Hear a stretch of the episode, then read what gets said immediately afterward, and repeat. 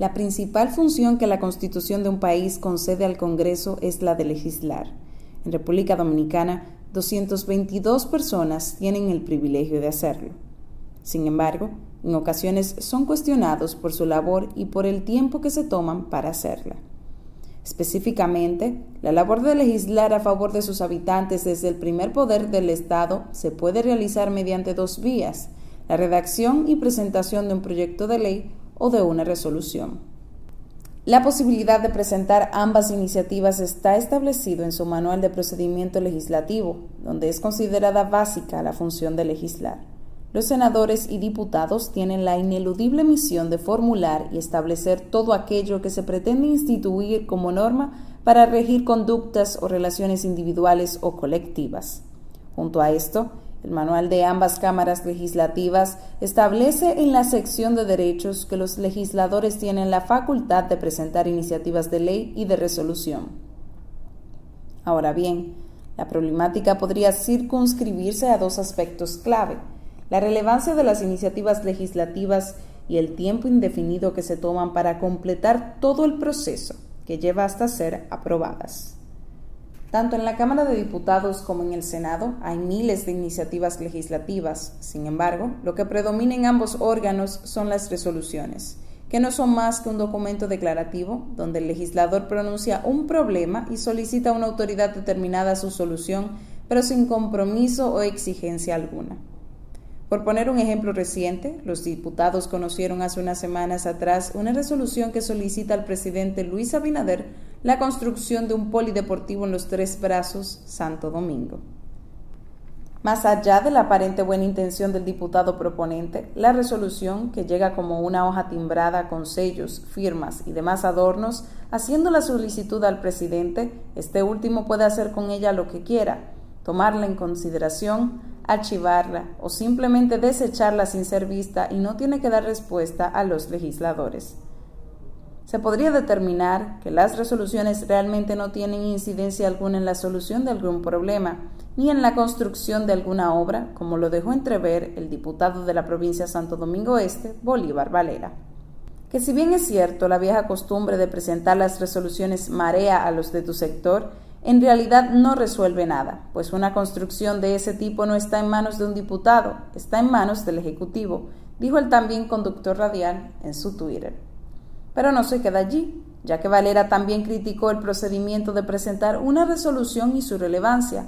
Hoy mismo un diputado solicita un polideportivo en guerra que de seguro será aprobada por la comisión, llegará al Pleno y también será aprobada y al final pasará igual que con otras.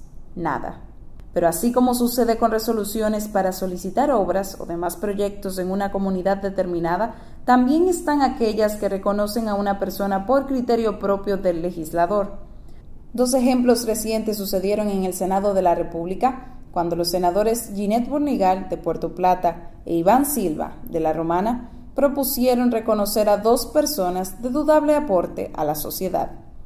En el caso de la representante de Puerto Plata, sometió una resolución para reconocer al cosmonauta y comandante ruso Oleg Viktorovich Novitsky por exaltar a la República Dominicana al denominarla como paraíso en la tierra, mientras que el de la Romana depositó una resolución para reconocer a Kimberly Jiménez por su destacada participación en el concurso internacional Miss Universo 2021.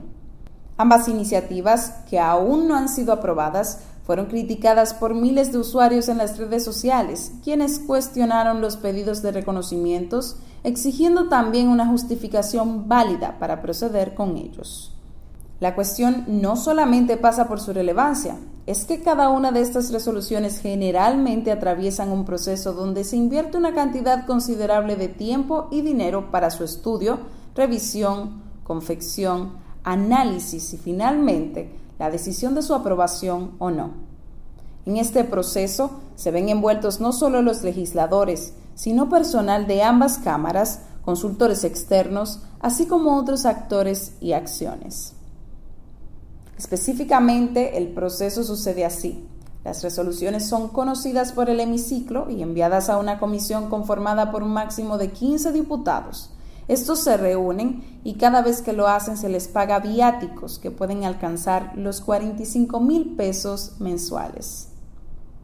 A esto se le suma el pago de todo un personal que tendrá la labor de hacer estudios de factibilidad y viabilidad, confección, redacción y en general revisión de la resolución. Y si todo esto no fuera poco, también se puede solicitar la opinión, a veces remunerada, de algún consultor o especialista. En los sistemas de información legislativa de ambas cámaras hay registrados a fecha 30 de abril del presente año al menos 6.729 iniciativas legislativas. De estas, la Cámara de Diputados tiene 4.981 resoluciones y 507 proyectos de ley, 12 ratificaciones y 24 proyectos perimidos. En el caso del Senado, hay registradas 513 resoluciones, 708 proyectos de ley, 8 ratificaciones y 58 proyectos perimidos.